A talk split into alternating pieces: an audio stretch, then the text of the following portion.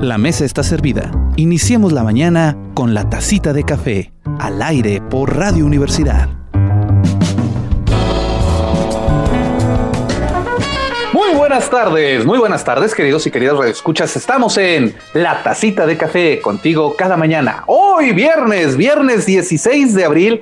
Ya estamos regresando después de un breve periodo vacacional, y digo breve porque a mí me supo muy cortito todavía, porque pues bueno, nunca deja uno de chambear, ¿verdad? Pero Gracias por estar con nosotros, gracias por tenernos el favor de su, de su, de su asistencia, de su sintonización aquí en Radio Universidad 89.5 de FM en Torreón y 104.1 FM en Saltillo, Coahuila. Les recuerdo que si se le pasa el programa, estamos en Spotify, eh, búsquenos como la tacita de café 895 y ahí aparecemos y ahí están todos los programas que vamos sacando de la tacita y también de algunas repeticiones de los viernes toca la camerata y también tenemos este, algunas cosas de quinto movimiento, pero hay, hay, mucho, hay mucho contenido que que, compartimos con ustedes a través de esa plataforma. Y por supuesto en YouTube, búsquenme con Jorge Sadi. Ahí está la foto que parece que soy un hacendado, pero no es.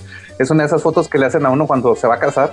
Pero está bien bonita. Usted, usted búsqueme en YouTube y ahí va a ver también algunos de los capítulos que tenemos de esto, que intentamos hacer que sea un programa cultural de divulgación de la ciencia y la cultura, pero sin tan estar tan cuadrado. Así que Vamos a empezar con eso y precisamente saludando aquí a nuestros amigos en los controles, a Víctor allá en Saltillo y a Marco en Torreón que están ayudándonos para que este programa salga al aire a través de las ondas hercianas. Y hoy 16 de, abril, ya sé, todo el mundo llorando porque regresó a la escuela virtual.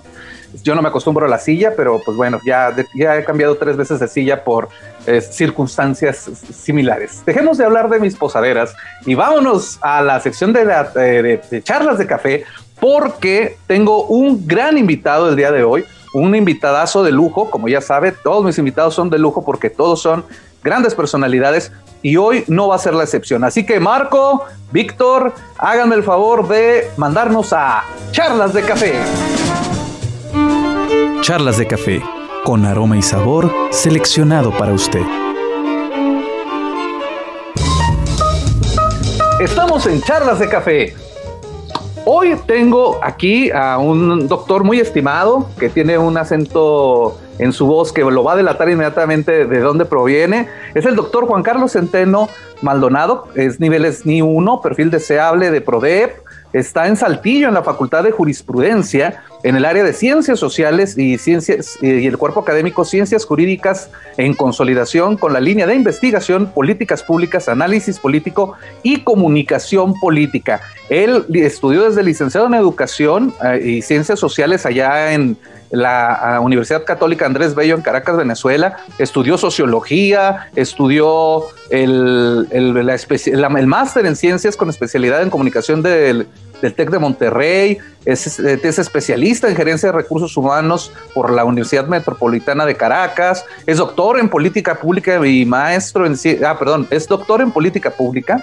Y bueno, pues para qué le cuento más, vamos a dejar que nos platique, además de ser este una persona muy agradable y muy simpática, nos, me ha dado el privilegio de poder decirle amigo y de estar platicando con él, porque también es asesor del, del señor rector y es asesor de muchas personas y también es una persona muy simpática de presentar. Doctor Juan Carlos Centeno Maldonado, ¿cómo estás, estimado? Bueno, Sadi, muchísimas gracias. Me gustaría más bien, como dice un amigo en común, llámame Juan Carlos, porque si han habido buenas pláticas, buenas comidas y buenas reflexiones, y bueno, han sido compañeros también de clases y de espacios en los diplomados del doctor Adolfo Uribe Bellinger, que a través del director Juan Carlos Hernández hemos tenido la oportunidad de acercarnos y bueno, como bien dices, llamarnos amigos hace unos meses y seguir en esto porque creo que hay un respeto y una admiración recíproca por lo que hacemos, ¿no? claro, buenas tardes y muchas gracias. No, hombre, gracias a ti por darnos unos minutitos de tu tiempo. Sabemos que eres un hombre ocupado y que siempre estás en muchas cosas, este, en las maestrías, dando clases, en los doctorados, presentando proyectos y demás. Y yo te quería preguntar, ¿cómo llegaste de Venezuela? ¿Qué, hace un, caraqueño, ahora sí, un cuerpecito caraqueño por estos lados? ¿Cómo, cómo fue tu cambio de, vida? Eh, dijiste, ¿puedo estudiar educación y me voy a ir a México? ¿O un día dijiste, vámonos de aquí a la fregada? ¿Qué pasó? ¿Cómo llegaste aquí? Fíjate que estaba un poco harto. Yo creo que en el año 97, para hacerte la historia larga, estaba yo trabajando en Verizon Venezuela, estaba como consultor del área de, de adiestramiento, de capacitación en la transnacional. Y me iba muy bien, no podía quejarme, daba también clases en la Universidad Experimental Simón Rodríguez de Venezuela, en un proceso de acreditación de la experiencia que venía con un convenio de la Universidad de Tallahassee. Y bueno, este, un día dije, yo me cansé, tengo dos carreras, eh, ya hice una especialidad, sigo trabajando en la visión empresarial, trabajo en corporaciones y aparte de carácter transnacional, pero como que no, este, yo necesito estudiar y si no me voy del país, no estudio.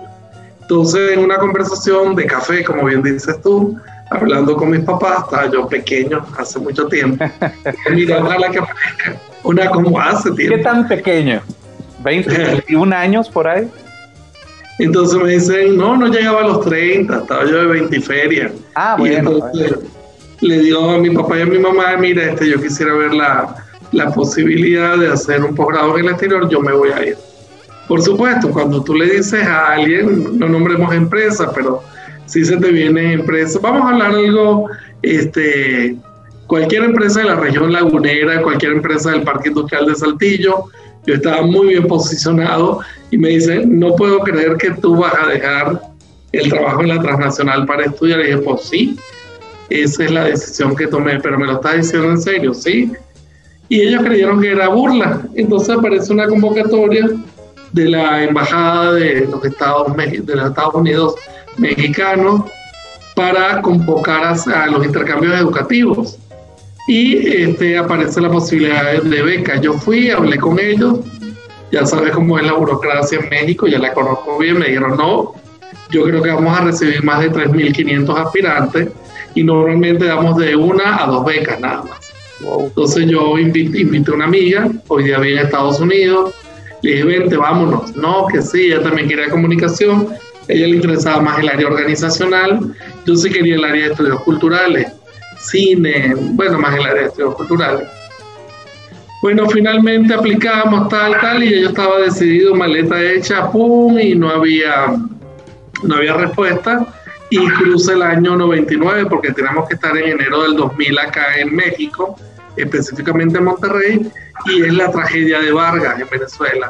Es el deslave de la Guaira, que tapea toda la ciudad, inclusive deja sin funcionamiento el aeropuerto por lo menos dos semanas. Pero yo le explicaba a los mexicanos que yo no podía estar el 3 de enero en México porque era misión imposible, no había ni cómo. Entonces ya comienzas a inventar y dices, ¿será que me voy por tierra a Colombia y me paso de Colombia y salgo de Colombia? Y ellos me avisan este, mi, mi beca en pleno desastre natural en Venezuela, un colapso gigantesco. Como que te hubiesen dicho eso en pleno terremoto de la Ciudad de México y te dicen, no, pero tienes que estar en reforma firmando relaciones exteriores el 3 de enero. Aunque no lo crea, así fue. Abrieron el aeropuerto el 28 de diciembre, el 29, y el 3 de enero estaba yo en la Ciudad de México, bueno, el 2, y el 3 estaba firmando. Órale. Y ya, lo es historia. Y vine, me quedé los, iba a ser dos años, hice año y medio de la maestría en el TEC de Monterrey. No conocía Monterrey, no conocía el TEC de Monterrey. Yo me fui con grandes ligas, pues yo me presenté en la maestría de comunicación del Ibero y del TEC de Monterrey y en las dos salí y luego decidí para dónde me iba. Como vi que el Ibero estuvo más flojita, no me hizo seguimiento, dije pues nada, me voy para el TEC, que no sabía. Sabía que era bueno y hasta ahí total llegué al TEC y no me costó ni un peso, hice mi maestría. Este, me, el convenio era que la institución exoneraba por excelencia al estudiante y el Relaciones Exteriores te daba un estipendio mensual. No me acuerdo, pero para ese momento podían ser como 500 dólares mensuales para tus gastos. En un dólar que estaba como en 11 en ese momento, no, no, no estaba más de eso. Eran muy buenos. 4.800 y feria de pesos. Ahorita como unos 10 mil pesos hubiesen sido, ¿no? Total estuve y me devolví. Dije, voy a mi ciudad. Me, me ofreció el TEC de Monterrey que me quedara con unas horas para que para mandarme a hacer un doctorado en los Estados Unidos y yo dije que no, que yo tenía que, ya yo lo que venía a hacer lo hice. hice la maestría y me voy a Venezuela y bueno, me devolví a Venezuela y hice patria. Yo dije que iba a ser patria, iluso yo. En el 2006 estaba desesperado, decía yo no puedo seguir viviendo aquí. Y bueno, volví peor porque ahora era gerente de área de calidad de la, de la misma transnacional. Me buscaron. Tenía columnas en el periódico El Nacional, que sería aquí como Grupo Reforma Universal. Mm. Era una columna técnica pero aparte de eso daba clase en la Universidad Católica Andrés Bello, en posgrado porque no me daba tiempo de licenciatura, y en la Universidad Central de Venezuela ya me había ganado una plaza por concurso de oposición y también daba clase. Entonces, en el 2001 fue como revolucionario y el 2 donde yo tenía cuatro trabajos, ¿no? Entonces, Católica, Universidad Católica, Universidad Central, el periódico y aparte un puesto gerencial en la transnacional y en el 2006 estaba de ya agotado. Vuelven las elecciones para Chávez, que es la segunda vez que gana. Chávez gana las elecciones y yo en enero dije me voy, ahora, me, ahora sí me voy del país. Y entre eso hay un proceso de intervención, interviene la telefónica y la convierte en una empresa nacional. Este, hay un proceso de compra-venta muy apresurado y en 24 horas él anuncia que Telecom es del Estado, ¿no? Todo el área de telecomunicaciones es una empresa nacionalizada, estatal, y bueno, este, yo por suerte ya había tomado la decisión, me moví, este, iba a hacer el doctorado en estudios culturales en la universidad, en la, en la UAN, en la Autónoma Metropolitana, y me dijeron que ese año no, pero para el próximo sí, y que por favor yo no tenía que hacer otra vez el proceso de admisión, que yo estaba emitido, pero que era mucho y, éramos, y éramos muchos extranjeros. Bueno, yo creo que me switcharon por un mexicano y, y me dijeron, usted se queda hasta el próximo año. Y dije, no, yo estoy viejo ya, ahora sí estaba viejo, ¿sabes? Ya tenía 36 años y ya estoy viejísimo para un doctorado. Y también trabajé en el ITESO de el ITESO de Guadalajara, arranqué el proceso, me pidieron unos papeles, estaba en Nueva York, no los pude mandar, pero fue una cosa, me había llamado a la Universidad de los Andes, Simón Bolívar, Ecuador, regresando en el 2001. Yo estaba bajándome del avión con maleta y al mes me estaban proponiendo que me fuera a vivir a Ecuador a hacer el doctorado. Y dije, no, yo quiero descansar tantito. Y, y luego a los cinco años es cuando arranco el doctorado, pero bajo toda esta tónica mexicana compleja, como es de compleja la vida, y bajo todo un proceso de deterioro país que yo dije esto ya no tiene escapatoria por las próximas décadas, ¿no? Entonces, pum, aparece el doctorado que lo hablan, abren a vapor, aparece el doctorado en política pública en la Escuela de Gobierno del TEC de Monterrey, y me dicen, aplica el doctorado que van a hacer selección en una semana y es, le, le, aprobaron arrancar en agosto y va a ser el primer doctorado en política pública de México y creo que posiblemente uno de los tres primeros doctorados de todo el continente americano en el área de política pública. Total apliqué, yo no sabía tampoco cómo se comía eso, yo dije, bueno, soy educador, no estaba, no estaba tan de moda, estamos hablando del 2007, hace 14 años lo cursé, no estaba tan de moda el cuento de las políticas públicas, ni estaba muy serio el asunto. Y dije, bueno, ¿qué hago? Este, ir a hacer algo de política educativa, que nunca hice, por supuesto. Y luego dije, no, haré algo de política de comunicación, que tampoco hice. Aparte, con todo respeto, con el rollo de, de la de lo desacreditado que está el sector comunicativo en, en, la área comercial, sobre todo. Eh, pues nada, si el laboratorio lo tiene a tus espaldas, que es Venezuela, revisa las políticas públicas municipales que ha ocurrido en Venezuela. Y bueno, me fui con una tesis del análisis de los primeros 10 años de gobierno de Chávez en materia de políticas públicas a nivel municipal en Caracas, con el municipio Chacao, que es completamente opositor, y el municipio de Libertador, que era el centro de operaciones del gobierno y de la propaganda política del gobierno. Entonces, bueno, al final sí tuvo este, incidencias del área de seguridad, el área de educación, el área organizacional, el área de comunicaciones este, gubernamentales, trabajé todo lo que fue agenda pública en la conformación. Y bueno, ahí dije, ya yo vine para quedarme, estudié desde el 2007, terminé en el 2010 y ya me quedé, ya me quedé, ya historia entre una y, y otra administración, yo creo que ya tengo 16 años en Venezuela, en México, perdón, con un tumbado venezolano que es caraqueño, pero yo no soy de Caracas, yo soy de Puerto La Cruz. Pero bueno, he sido un nómada, me fui a Caracas a los 17 años y hoy con 50 años no, nunca más volví a vivir en Puerto La Cruz y ya pareciera que no voy a vivir en Venezuela. ¿Y, en, Coahuila cómo llegaste a ser norteño acá? ¿Cómo, llegaste al norte después de haber estado con, los, con los regios? Porque los regios son los regios, ¿eh? Y, nos, y Coahuila es Coahuila. Fíjate que a mí a mí este me complicaba la vida porque siempre tuve una ilusión de estudiar algo en la UNAM. Yo tenía muchas ganas de vivir un rato en la Ciudad de México.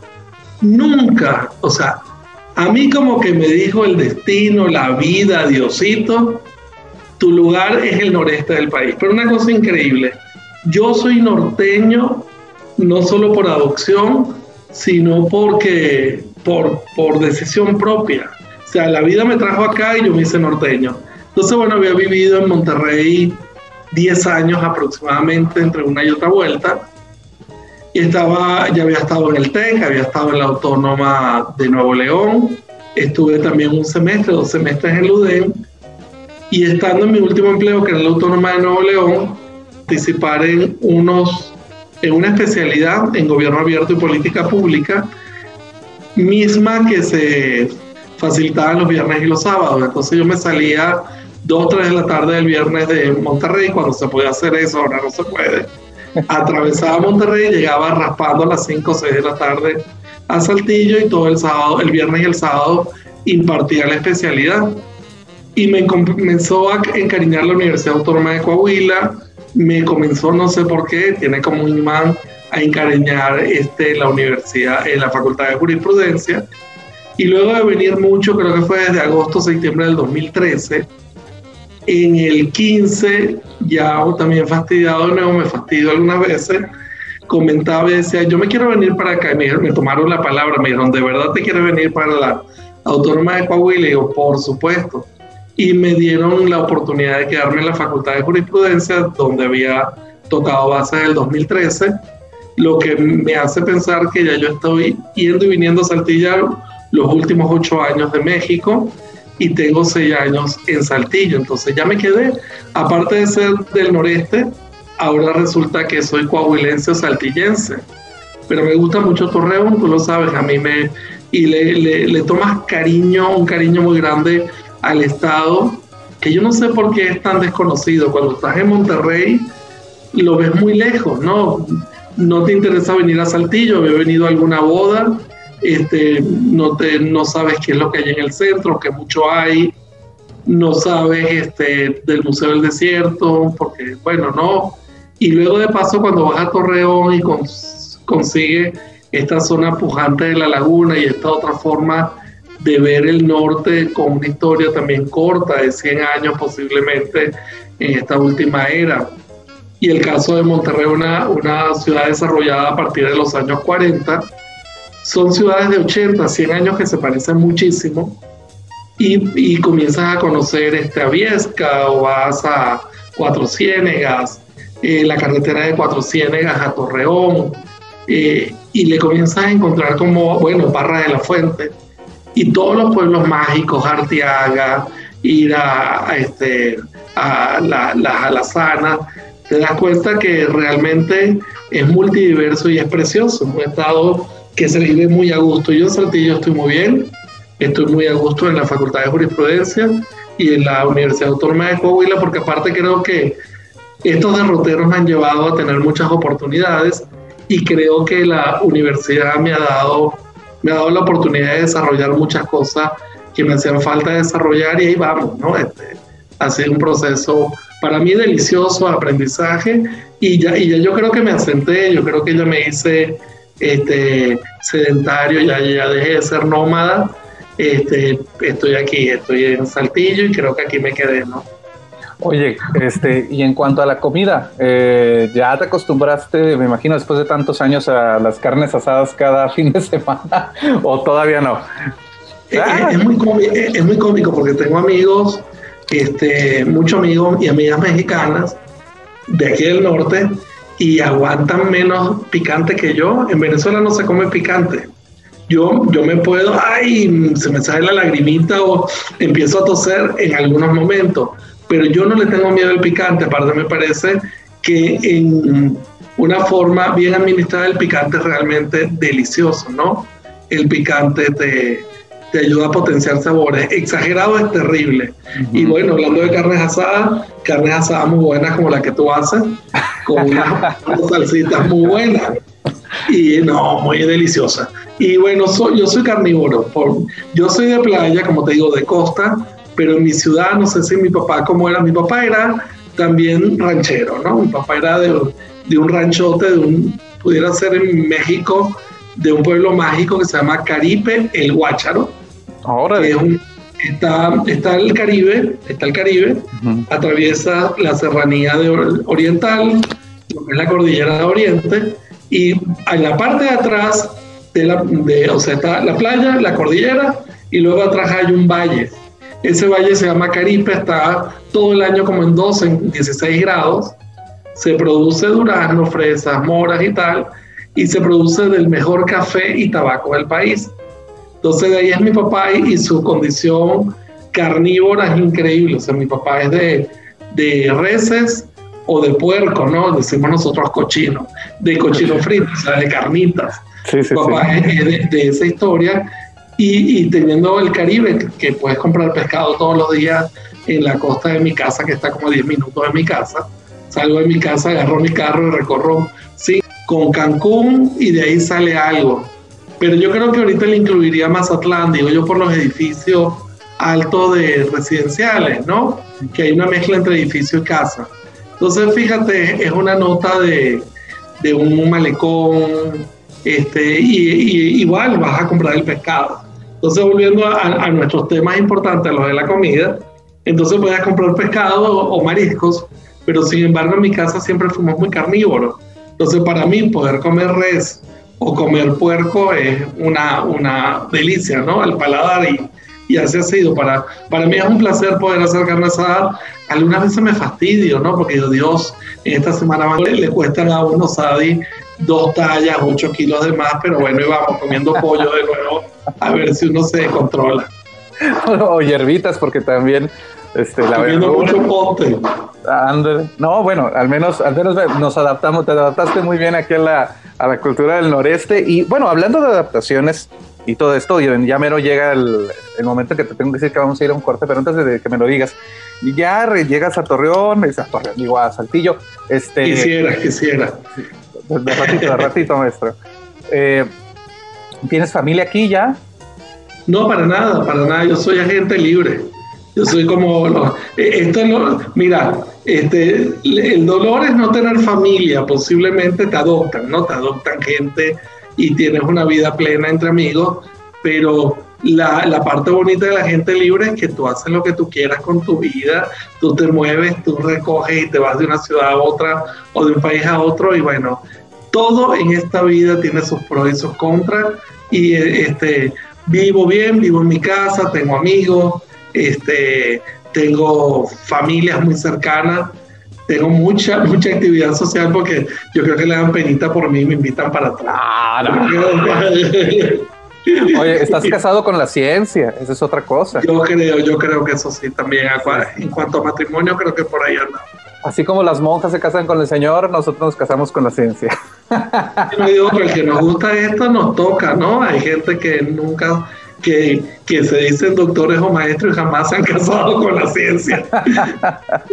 Oye, y porque por, sí. por ahí hay mucho doctor, mucho doctor suelto y mucha doctora suelta que, que da miedo, ¿no?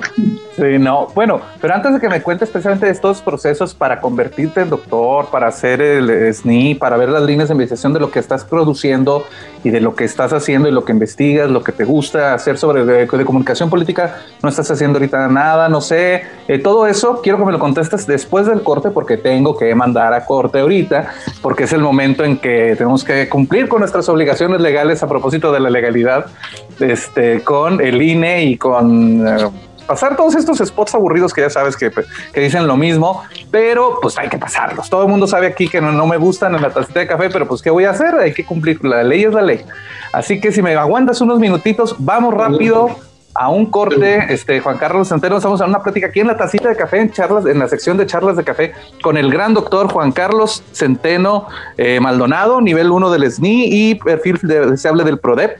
Vamos a una pequeña pausa. Marco, Víctor, ya ven, ahora sí, no me comí tiempo. Vamos a corte y regresamos aquí en La Tacita de Café, contigo cada mañana. Bueno, cada tardecita.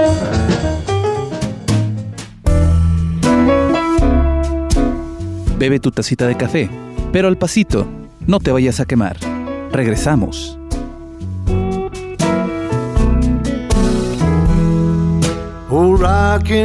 got me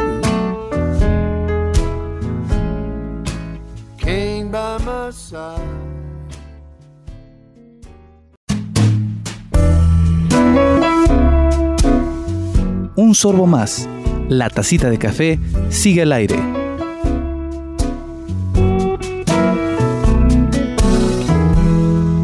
Oh, rocking chair got me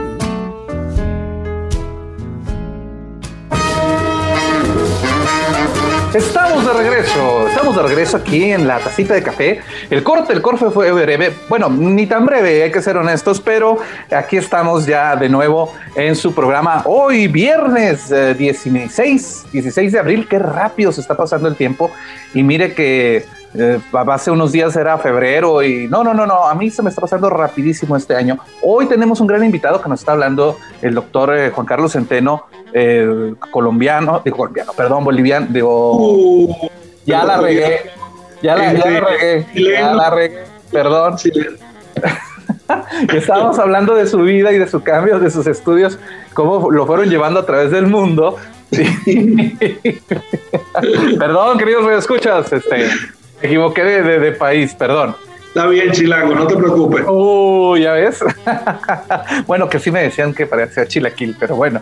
No, no, no pasa nada, no pasa nada. Con mucho respeto y cariño a todos nuestros amigos de todas las partes del mundo. Este, ahí fue un resbalón, un resbalón mío. Eh, estábamos hablando de, la educación, de la, de la, ciencia, de la producción, científica, cómo se convierte uno en SNI, cómo anda uno en eso del perfil PRODEP, cómo se hacen los posgrados, este, porque muchos de los chavos cuando están este, estudiando no tienen ni idea de qué significa SNI o, qué es eso del PRODEP o, a veces no saben ni siquiera que pueden seguir estudiando una maestría, un posgrado. Eh, tú que andas muy metido en todo este rollo de, de los estudios de posgrado. No sé si me podrías platicar un poquito de lo que están haciendo, por ejemplo, en eh, políticas públicas, análisis político y comunicación política en tu cuerpo académico, ciencias jurídicas o en tu propia facultad. ¿Qué nos puedes contar como para ilustrar así a, los, a las personas que están escuchando y que sepan qué es esto del SNIF? como le dicen a No, bueno, este es, em, y tenemos un cuerpo académico, un solo cuerpo académico en la Facultad de Jurisprudencia. Fíjate que hay cosas interesantes que nos han ido pasando. Este, la Facultad de Jurisprudencia no tenía cuerpo académico, la Facultad de Jurisprudencia no tenía núcleo académico básico y la Facultad de Jurisprudencia tenía, por no decir, no habían doctores y no había un sistema nacional de investigadores. Y algunas veces este, viene a tu pregunta, ¿de qué se trata esto? La facultad el primero de abril acaba de cumplir 78 años. Wow. Es la facultad más antigua en Derecho del Estado y es la tercera facultad más antigua de la universidad. De hecho, era la escuela de leyes que le pidieron incorporación a la Universidad Autónoma de Coahuila, pero bueno, es referente jurídico aquí. Yo, yo, yo entiendo que posiblemente este, los abogados tenían la visión que ibas a una facultad de Derecho que era la visión histórica clásica, este, ortodoxa, para ser abogado. Entonces tú te grabas de abogado y vas al litigio y eras un profesional exitoso que podías ganar buen dinero manejando un caso. Y entonces, bueno, todo el mundo podía licenciarse, eran pocos los que entraban en una facultad este, muy limitada en Cuba, sigue siendo una facultad con poco ingreso de, de estudiantes, y comenzó a crearse, bueno, todo el Poder Judicial prácticamente estudiado en la facultad. Pero bueno, los tiempos comienzan, yo calculo que México potencializa hace 25 o 20 años lo que es el área de posgrado a nivel de cualquier universidad.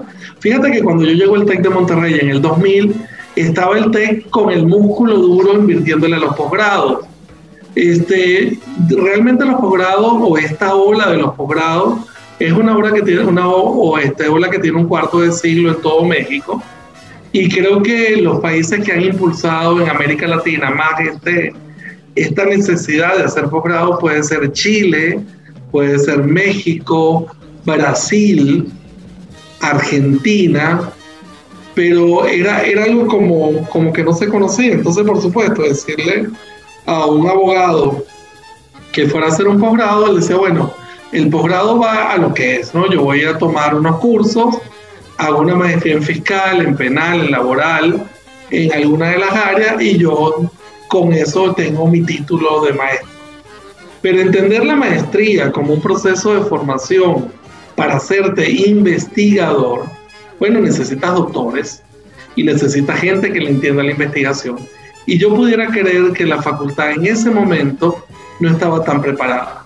Entonces hace 20 años, aprox, poco más, crearon los primeros programas de posgrado y bueno, eran programas programa profesionalizantes eh, impartido en su mayoría por mucho maestro y no había prácticamente la presencia de doctores.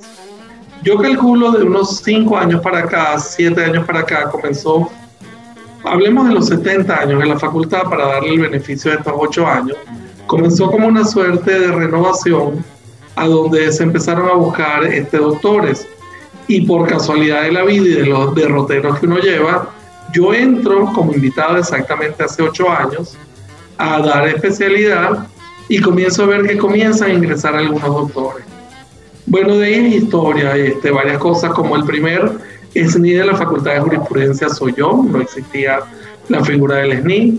El día de hoy yo creo que podríamos haber unos 8, 10 doctores de un cuerpo docente de casi 70, o sea que el 10% del cuerpo docente es doctor. Hoy día, investigadores, porque mucha gente no sabe que el SNI significa eso. Lo claro, en todos lados, pero... Pero no en el Sistema Nacional de Investigadores, porque ese es otro punto. El ser doctor no significa que tú integres el Sistema Nacional de Investigadores o que tengas perfil deseable. Creo que tenemos varios colegas y varios casos de la universidad que algunos tienen el PRODE y el perfil deseable y no han podido entrar al SNI, o en el peor de los casos, quienes no tienen ni SNI ni perfil deseable. Entonces, bueno, al final este, puedes poner en blanco y negro que eres doctor, pero ¿qué evidencia esto? Bueno, que haya una cierta producción que te da la característica de ser un investigador nacional. Ahora bien, hablemos en serio. Hablemos en serio de lo que es el SNI, el Sistema Nacional de Investigadores. Y no nos engañemos. El SNI jamás, jamás fue creado para certificar la calidad de investigadores. El SNI es un producto de las crisis económicas mexicanas. Llega un momento que el profesor universitario estaba ganando realmente un sueldo miserable y se crea el Sistema Nacional de Investigadores.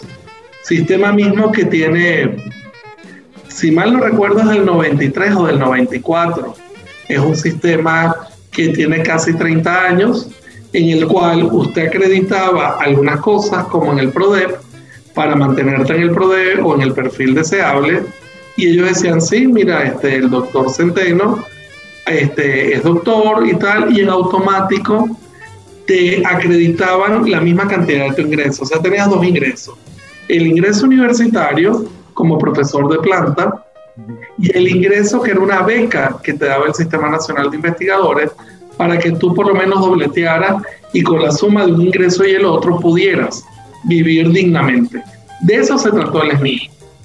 De ahí por delante ha pasado toda una historia terrible, ¿no? Entonces, el SNI se convierte en un espacio de politización increíble, este, que es encargado de, de certificar, entonces a lo mejor si el pedigrí no te da completo o el que te evaluó no le gusta lo que escribiste o si tienes un buen amigo adentro que también sucede, te va bien o te va mal. Entonces yo creo que el SNI este, juega el 50 y el 50 lastimosamente. Algunas veces son juegos ceros. Si te pusieron el dedo el que, el que te está evaluando, lo que te están evaluando, tienes tú alguna rencilla de, esta, de estas soberbias académicas, intelectuales, posiblemente te va a ir muy mal. Acuérdate que hasta Sergio Aguayo lo sacaron, ¿no? Lo vetaron en un momento y él descubrió que ciertamente había habido un mal manejo. Y tienes otro donde te encuentras gente decente y honesta, como en toda la vida del Señor, donde esta gente te evalúa y dice, no, realmente ni lo conozco, no sé quién es o no sé qué, qué doctora es, pero este, realmente trae, trae peso, ¿no? Trae, trae sus buenos kilos y pum, te palomean. Lo sé porque lo he vivido. Yo tengo en el sistema dos periodos de seis años y un bache de, entre uno y otro que no entiendo por qué me sacaron. Y yo reconsideré y todo, y luego trata de buscar tú las líneas, las redes de política, y husmeas y entiendes que evidentemente fuiste recomendado en algún momento. Porque bueno, este, así la, la historia de la política, y ha sido una tensión muy difícil para mí en México, ¿no? Sentir que los procesos universitarios, académicos o de estas certificaciones son 80% de polaca y 20% de tu calidad.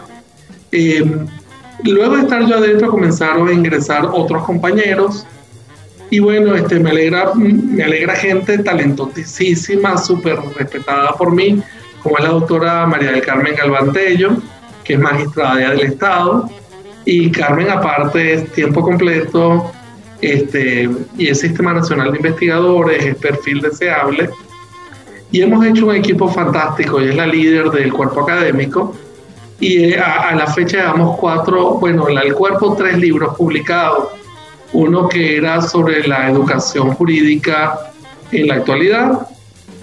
Luego hicimos uno sobre juzgar con perspectiva de género, donde yo participé con un capítulo sobre todo lo que era teoría de género con la maestra Gabriela de León Farías, presidenta del IEC, que de paso es egresada de la facultad, egresada de la especialidad y egresada de la maestría. ¿El Instituto Estatal de Electoral de Coahuila, el IEC? Sí, el Instituto Electoral de Coahuila, y con la maestra Patricia Lleverino, también egresada de nuestra maestría en Derecho, de la especialidad de la maestría y de la carrera, que hoy es la directora. Yo siempre digo, mira, Pati, esto vamos a hacerlo más fácil. Es la directora de inclusión del Estado, punto. Ese nombre de tu dirección es muy largo. Entonces eh, hicimos una tripartita, escribimos un capítulo sobre teoría de género y el último libro lo sacamos el año pasado que nos agarró en pandemia, fue terrible ah. porque no lo hemos podido presentar físicamente que es este, Derechos Humanos y Política Pública, una relación indisoluble. E, ese libro este, lo publiqué lo coordiné con la doctora Carmen Galván. Ambos últimos libros, estos dos que te hablo, son este, publicados por Tirar la Blanche, lo cual nos da también este, buena puntuación. Y, y el cuerpo académico hemos escrito capítulos, libros, y estamos pendientes de hacer un seminario. Entonces, eh, ese es el cuerpo académico de la facultad. Por cierto, educación política, este, bueno, a mi parecer, porque cuando a uno en la primaria le enseñan este, que dos más dos son cuatro, eh, que el bien y el mal son A y B, eh, no nos enseñan qué es, bueno, también sí nos enseñan qué es la ciencia y que no es ciencia, pero muy básicamente pero no nos dicen qué leyes hay y, cómo aprender. se puede hacer desde la academia de, por ejemplo, desde la investigación en derecho, algo educativo para que los que no sabemos ahora sí que más que nuestro trocito de derecho que nos corresponde, como por ejemplo los del área de comunicación, sabemos un pedacito de la, del sexto es como nuestro este, nuestro dogma, ¿no? El, el sexto, el séptimo y la Ley Federal de Telecomunicaciones y Radiodifusión. Y hasta ahí. Pero ¿es viable pensar en hacer a través de la universidad, eh, no sé, implementar algún texto que se pudiera integrar a los jóvenes? ¿Cómo se puede bajar el derecho a un nivel en que podamos entenderlo los que no somos este, ni escribanos ni leguleyos, o como les decían antes, este, como los abogados? Este, sí, claro, leguleyos y escribas, ¿no? Escribanos. escribientes, escribientes. Mira, este, aquí hay una cosa muy cómica. Este, yo soy el único no abogado de la facultad, lo cual me ha llevado por unos derroteros interesantes, ¿no? La gente inteligente, que siempre esperemos que sean los más, este, pensamos en la interdisciplinaridad y la complementariedad y la triangulación y ver en la ciencia jurídica o el derecho como una transdisciplina, sin lugar a dudas. Este, fíjate que los menos inteligentes o la gente más obtusa no ha hecho más que atacar la figura mía en condición de no ser abogado. O sea, para ellos no entienden cómo un no abogado está en una facultad de jurisprudencia. La verdad que eso es vergonzoso. A estas alturas del 2021 da pena, pena ajena con ese señor o con esos señores y esas señoras. Personajes. ¿Ah? ¿Perdón? Eh, esos personajes, para no entrar en, Sí, claro, con ese tipo de personaje, que bueno, pobrecito, yo creo que eso habla de miopía intelectual y de pocas luces, ¿no? Y, en este momento, hablando de cosas chidas, de las que tú pides, este, la doctora Gabriela de la Peña, de comunicación de aquí de Saltillo, que también es en ni uno, nos pusimos a trabajar y siempre que ponen a trabajar, como soy cosa rara, me invitan, este, comunicación con psicología, y a mí por jurisprudencia, en un proyecto que habíamos inventado hacía como cinco años, que era trabajar un proyecto de migración. Entonces, bueno, aquella vez nos dieron las gracias, con así, nos dijo que Diosito lo bendiga. En este cambio político de la 4T, ellos están trabajando sobre ciencia de frontera y sobre investigación-acción, sobre la transformación del hecho social. Y bueno, me llama Gabriel y me dice, Juan Carlos, vamos de nuevo a meter el proyecto de migración, nos pusimos guapos y lo metimos en el PRONACE. Y nos dio la gran satisfacción que en el 2020 solamente escogieron 17 PRONACES a nivel nacional y el único PRONACE en ciencias sociales lo tiene la Universidad Autónoma de Coahuila a través de estos personajes, de la doctora Gabriela de la Peña y mío, y luego este Gabriel invitó, porque tenía que ser con, con dos universidades, a la Autónoma de Nuevo León, a la Facultad de Comunicación, y luego nos pidieron otro más y metimos al Centro de Estudios Pedagógicos también de Nuevo León. Y bueno, ya hemos comenzado a firmar, hemos comenzado a firmar con este ANUR, con el DIF, con la Secretaría de Educación, porque bueno, nuestro proyecto es sobre refugio refugiados en Saltillo y en Monterrey. ¿Hay refugiados? sí, sobre refugiados. es, raro escuchar la palabra refugiado en, en, aquí en el noreste, ¿no? No, no, fíjate que no, lo, creo, lo que creo es que no estamos bien informados. Siempre hablamos de migración, ¿no? Y el refugio es la figura correcta en la que estamos trabajando y hay cosas que te vas enterando en el camino de la investigación.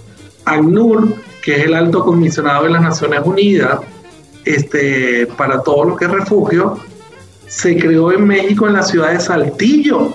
ACNUR está en Saltillo. Después de Saltillo, crearon otra oficina en la Ciudad de México. Y ahora están por abrir en la ciudad de Monterrey. ¿Por qué?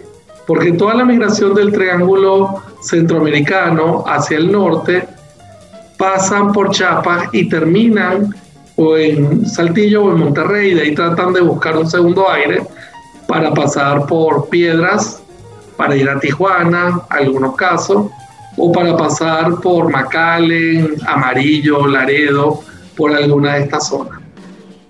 Entonces, el problema de refugio de niños mayores de edad, o sea, niños, niñas y adolescentes, ocurre en nuestras ciudades y se tiene que trabajar con un criterio de secrecía absoluto por la condición de ser menores de edad.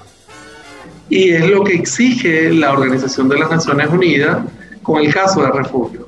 Total que ha sido una aventura de aprendizaje realmente bonita, Jorge, que hemos tenido y estamos y nos aprobaron. Entonces estamos en esta segunda fase de proyecto que casualmente nos vamos a reunir el, eh, este viernes 16, el mismo, eh, este mismo día, para revisar entre todos eh, lo, que ocurre, ¿no? Lo que ocurrió con el proyecto lo tuvimos que ampliar.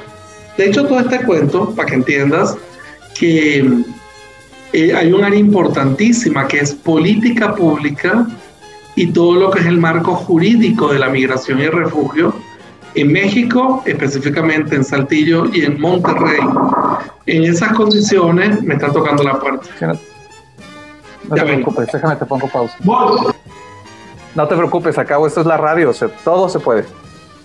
No, fíjate que, que lo importante del proyecto es que hay un área muy, muy central, que es el diseño de políticas públicas en el tema de refugio. Entonces, ¿qué tenemos que hacer? Uno, armar todo el marco jurídico nacional o federal, más el de Nuevo León y el de Coahuila, para entender la figura de refugio en Saltillo y en Monterrey. Fíjate que lo de Saltillo está relativamente fácil, pero comenzamos a ver que en Monterrey hay vacío jurídico en la materia de refugio. Entonces parte del proyecto va a ser este, entender el refugio de esta, de esta mirada y, comenzar a desarrollar políticas públicas para refugiados. Eh, todo esto va, en la siguiente sintonía. Fuimos aprobados, como te decía, pero ahora tenemos que hacer como el proyecto largo, ¿no? Ampliado. Ya te aprobamos, ahora cuéntame cómo lo vas a hacer.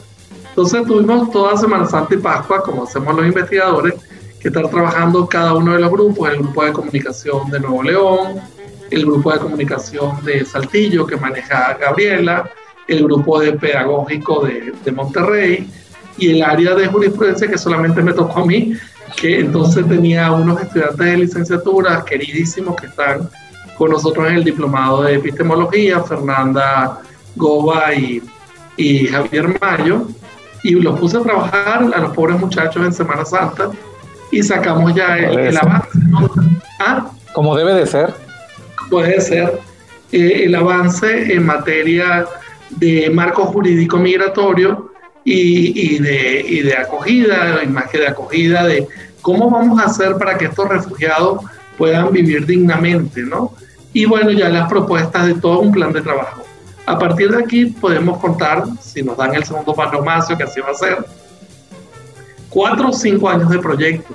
Entonces voy a entretenerme bastante, entonces vamos a estar escribiendo mucho sobre migración, refugio, políticas públicas y en cuanto a nuestra facultad de jurisprudencia, uno de los acuerdos con ACNUR es crear una clínica jurídica en materia de refugio. Entonces vamos a tener un área de refugio en la facultad y este y aparte de eso, este libro, cómo se montó el proyecto de refugio, cuáles son los resultados, artículos, seminarios semestrales o anuales y todo eso tuvimos que programar para esta siguiente junta de hoy, como te comentaba, y a partir de esta junta seguir adelante. Entonces, queremos... Tenemos la exclusiva, entonces. Esta es exclusiva. Queremos transversalizar en la universidad los contenidos en materia de migración y refugiados para ver cómo podemos otorgar en las clínicas, por lo menos de derechos humanos, o en las clínicas jurídicas, trabajar con, con materia de migración y refugio. Te lo digo desde el punto de vista legal, que ahí vamos a tu pregunta inicial. Si pudiéramos tener una introducción al derecho, yo digo que sí. Y yo digo que un, curso introductorio en derecho no le cae mal a nadie, pero bueno, implicaría una reforma de pensum o de manera mandatoria tratar de transversalizar. También desde la oficina de la coordinación de extensión, a donde está escrito toda la oficina de asesores, este, haría falta pensar, estamos pensando en una transversalización de seminarios de género, de seminarios de derechos humanos, de seminarios de acreditación para el trabajo, y yo creo que sin lugar a duda no estaría nada descabellado matizar con una transversalidad en principios del derecho, por lo menos, ¿no? Una generalidad jurídica en materia de ciudadanía. Fíjate que en Venezuela había una materia que se llamaba eh, familiar y ciudadana, creo que se llamaba, y en mi tiempo se llamaba cívica. Y ahí me acuerdo que te explicaban los, los poderes. Y yo creo que eso nos está faltando, ¿no? Civismo para, bueno, yo creo que el civismo, por ahí decían, este, este, xenofobia es igual a ignorancia. Y yo creo que el civismo nos hace falta para controlar el debate de género, eh, tener mayores controles en la xenofobia, en la homofobia, en la transfobia, en toda esta fobia, que al final esto es ignorancia, ¿sabes? Porque yo, yo, yo que soy doctor y que soy investigador, yo siento xenofobia. Y, no solo siento xenofobia en la calle, y eso que tienes un cierto nivel educativo y social que te permite moverte con garantía, sin embargo tú sientes inclusive de colegas una suerte de xenofobia. Yo creo que me, me molesta eso del mexicano, pero trato de entenderlo, ¿no? De comprenderlo. Y yo digo que fue demasiado este, duro el garrote, ¿no? Con los españoles, con los gringos, con la corona francesa, cómo fueron llegando, ¿no? Y, este, y evidentemente hay un, hay un discurso para mí muy difícil, ¿no? Porque hay un odio por lo extranjero, pero hay un amor por lo europeo, por el español, por el francés o por el gringo. Y cuando ven a, a, este, América Latina, yo siento que el mexicano está muy alejado de América Latina. El mexicano cree que de, de, Ciudad de México para abajo es Centroamérica, ¿no? Entonces, a mí no, no entienden que Venezuela sea Suramérica y te lo dice. No es Centroamérica o como le decía a una amiga mía cubana en, en Monterrey, un taxista que cuántas horas este, duraba el camión de Monterrey a Cuba, ¿no? En cuánto tiempo se llegaba a Cuba.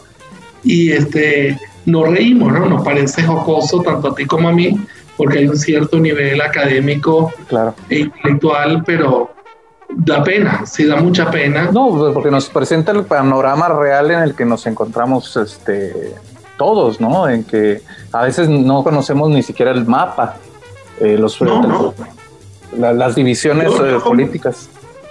Cuando daba teoría de la democracia, que ahora trato de jalarlo cuando doy sociología o cuando doy gobierno abierto y políticas públicas, este, alguna, o, este, eh, cultura de la legalidad, yo arranco dando periodificación histórica con los alumnos y algunos nos he parado a dar el mapa y le preguntas en qué continente estás o a dónde, qué países están en América Latina y no saben y de verdad es terrible. Pero fíjate, eso lo resuelves con formación si los chavos están chiquitos, ¿no? 17, 18 años. Pero yo he tenido conversaciones con colegas, ¿sabes? Con colegas que te dicen claramente, no, es que tú no tienes con qué pagarle a México, es que tú eres extranjero, y entonces, antes me, que me decían que me iban a aplicar el 33 y me fastidió y hace como siete años me naturalicé de mexicano. ah, ya eres mexicano. Sí, claro, tengo como siete años de mexicano, pero no importa. O sea, usted no nació en Saltillo, usted no es mexicano, usted es naturalizado y, y Saltillo te da de comer, ¿no? Y, y lo oyes entre colegas. Y a mí me da mucha risa, ¿no? Porque yo le conté a México este, la maestría y el doctorado, lo cual le estaré eternamente agradecido. Pero yo soy un capital humano valiosísimo para cualquier país. Y, este, y lastimosamente no estoy en Venezuela por razones obvias que no vamos a profundizar. Sí, por supuesto. Pero estoy en México haciendo patria, entendiendo el sistema educativo y aportándole a la Universidad Autónoma de Coahuila la cual me acoge con mucho cariño y me respeta y me da espacio, pero bueno, este, volvemos. Hay personajes con una miopía y bueno, yo, yo termino pensando que es un problema de ignorancia. O sea, no entender lo que es un posgrado o no entender lo que es el Sistema Nacional de Investigadores o por qué eres perfil deseable o por qué tienes que escribir libros, artículos o capítulos o por qué tienes que estar en proyectos y yo me quiero seguir considerando solamente abogado con una licenciatura porque abogado es el que aboga y es el que sabe del litigio, wow, este, yo un discurso de eso hasta los años 50 del siglo XX lo entiendo, pero han pasado 70 años para tener un discurso de ese tipo. O decir, sí, somos los mejores, porque es una facultad de 78 años donde han salido los grandes juristas del país. Sí, y te lo creo, y era como cuando decías en Venezuela el bachiller, o el, en Venezuela le dicen a los, a los abogados o a los licenciados en Derecho, le dicen doctor hasta el día de hoy, en Colombia también, porque si salían con casi con una titularidad, o sea, que era un jurisconsulto. Pero bueno, no nos engañemos tampoco, ¿no? De eso existe, pero existe mucho abogado balín, ¿no? Pero que creen que son buenos. Y este. Interillos, les decimos. Sí, entonces me da mucha pena porque no entienden, aparte, termina siendo un personaje incómodo, lo cual he sido incómodo toda mi vida. Fui incómodo en Puerto La Cruz, fui incómodo en Caracas, fui incómodo en Monterrey, soy incómodo en Saltillo. Pero ya a estas alturas de tu vida, cuando ya llegaste a los 50 años, te da risa, ¿no? Y, y ves tanta, ahí ves en la máxima expresión la miseria humana, ¿no? Y dice, qué pena si invirtieras tu tiempo en hacer una maestría o en escribir algo, en hacer algo productivo, sería importante. Entonces, es muy difícil, hay facultades que son muy complicadas para que la gente entienda lo que hace un doctor y por qué somos estrictos, porque hay criterios este, necesarios en una maestría o un doctorado, porque hay cosas que se pueden hacer y cosas que no se pueden hacer y no le entienden. y eso pasa en todas las universidades y en todas las facultades, incluso la propia gente, ¿no? Porque cuando les digo a mis alumnos, ah, ya voy a presentar eh, mi examen de grado de doctor, ah, chido, no, pues que le va bien, profe, qué, qué padre, pero como que no entienden qué es ser doctor, ¿no? Como que no, sí, pero la maestría. Atrás, atrás de eso tienes cuántos años estudiando para tu tesis, tres, cuatro años haciendo la tesis doctoral. Cuatro años y medio. Cuatro años. Y hay gente que no le invierte, la gente cree que eso es otro que me da mucha risa, ¿no? La gente que le invierte una columnita de, de, de periódico, con todo respeto del área de divulgación, no vayan a decir y me vayan a execrar también, y tú le inviertes y una columna de periódico lo puedes escribir en una hora, en dos horas, no sé, este, y es opinática y buscas algún datito y le das alguna fuerza, pero es algo que tú puedes hacer. Y, se sienten tocados por el sol, por Dios, porque escribes una columna de prensa cada 15 días o una vez a la semana. No, papayito, no, mamacita. Usted le tiene que entrar, si usted quiere ser doctor de verdad o maestro de verdad, póngase a escribir libros, póngase a escribir, dedícale meses de su vida a escribir. Y realmente hay gente que no lo entiende, no lo entiende y cuando me dice, y esto lo llevo a colación cuando me dice que es un SNI, que es un perfil deseable, por qué estás en proyectos o por qué libro escribes, que es un cuerpo académico, porque yo siento que la gente no entiende o, o no está informada de las horas, hombre, y de los meses y de los años que le tienes que invertir en investigación. Bueno, te estoy hablando del proyecto de Pronace de CONACYT. Van a ser cinco años en mi vida en el proyecto. Que allá escribiré artículos, revistas, este, lo que quiera, pero yo tengo 50 años, se implica que hasta los 55 años yo voy a estar escribiendo en ese proyecto. Y entonces tienes que revisar tu línea de investigación, que bueno que mi área va a ser de política pública y de marco jurídico, que es el área que me evalúa. Pero bueno, ¿qué más he hecho en este, este año pasado? Bueno, diseñamos la maestría en investigación social. La MIS, que tiene sede en la Facultad de Psicología y que una vez más participa la Facultad de Jurisprudencia a través de mi persona. A través del doctor Juan Carlos Centeno es la persona que representa la Facultad de Jurisprudencia. Y tenemos ingenieros, y tenemos arquitectos, tenemos trabajadores sociales eh, este, y psicólogos trabajando en un proyecto que es la primera maestría de investigación social del noreste del país, que nos da mucho orgullo y que el grupo está duro, ¿no? Tenemos una transdisciplina, tenemos de visión sistémica, está el doctor Luis Castro y está el doctor Milton Aragón, que, tienen, que se van en el área mía, el área, el área que trabajamos una línea de investigación más con una visión de estudios culturales, de, y una visión sistémica de las ciencias sociales y el área de psicología se va mucho más el área cuantitativa, a los estudios macro, de análisis cuantitativo. Pero aparte de eso tengo la maestría en, Derecho de, de, la Facultad de Jurisprudencia, la cual diseñamos el, el núcleo académico básico hace tres años y también la estamos inscribiendo en PNPC, en programas nacionales de calidad de CONACYT. Entonces, en este momento, de las 12 maestrías que se evalúa, que se va a evaluar CONACYT para PNPC, dos, en dos estoy yo, estoy en la de psicología y en la de, en la de ciencias, en la de jurídicas, en jurisprudencia.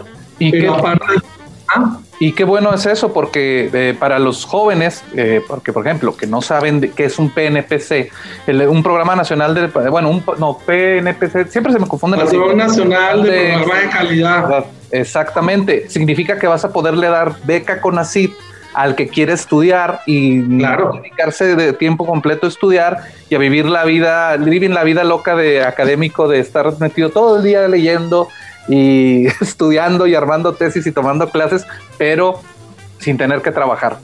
O sea, te van a dar lo suficiente para que vivas y puedas estudiar y puedas dedicarte a eso, porque muchos de los chavos no, entienden qué significa. ¿Y eso en qué le funciona a la universidad? Le funciona en que tenemos un alto grado de calidad y tenemos la oportunidad de ayudar más a los muchachos porque el CONACIT suelta el, el varo para que puedas estudiar, ¿no? Sobre todo para los que somos escasos recursos y nos tocó una beca de esas. El tiempo, el tiempo es traidor y ya nos pasamos de tiempo desde hace rato. Lamento decirte que tengo que cortar el programa porque pues nada más tengo una hora. Entonces. Tú edítame, tú edítame, tú edítame. No, no, no, porque no, no, como que está muy buena la, la, la, plática y te quiero invitar a después hacemos otra hablando exclusivamente de este tema del SNI porque es muy, muy interesante porque hay muchos jóvenes universitarios y gente de fuera que no entiende qué está pasando y que por qué se enojan los maestros y por qué no. Y esto es, es, es tema que da para más y también de saber los avances de tu proyecto ya después de que pase esta entrevista que tienes hoy más al ratito, que por cierto ya no te entretengo más. Este, te quiero agradecer Gracias. por habernos dedicado este tiempo hoy y te voy a volver a invitar no, en, en, en, el transcurso de, estas, de este mes o el que sigue para que volvamos a platicar sobre el tema y tener más oportunidad, porque ahorita pues ya se nos fue el tiempo. ¿Algo que quieras agregar, maestro? Rapidito, saludos, algo. Mira, agradecer dos cosas, agradecer tu amistad, este, agradecer el espacio que me permites y haber disfrutado este café contigo, porque ciertamente, como me lo pedías, ¿no? algo muy relajado y en lo relajado se dicen verdades importantes y yo creo que pudimos en este rato transmitirle a tu audiencia qué significa un investigador universitario y en qué andamos, ¿no? Y te doy muchísimas gracias por la oportunidad. No, hombre, a ti, al contrario, maestro. Y sí, ya, Víctor, ya voy, este, allá, este, Marco, ya vamos a terminar el programa. Muchas gracias. Esto fue la tacita de café de hoy, 16 de abril de 2021. Yo soy Jorge Sadi y esto fue la tacita de café contigo cada mañana. Nos escuchamos en la próxima tacita.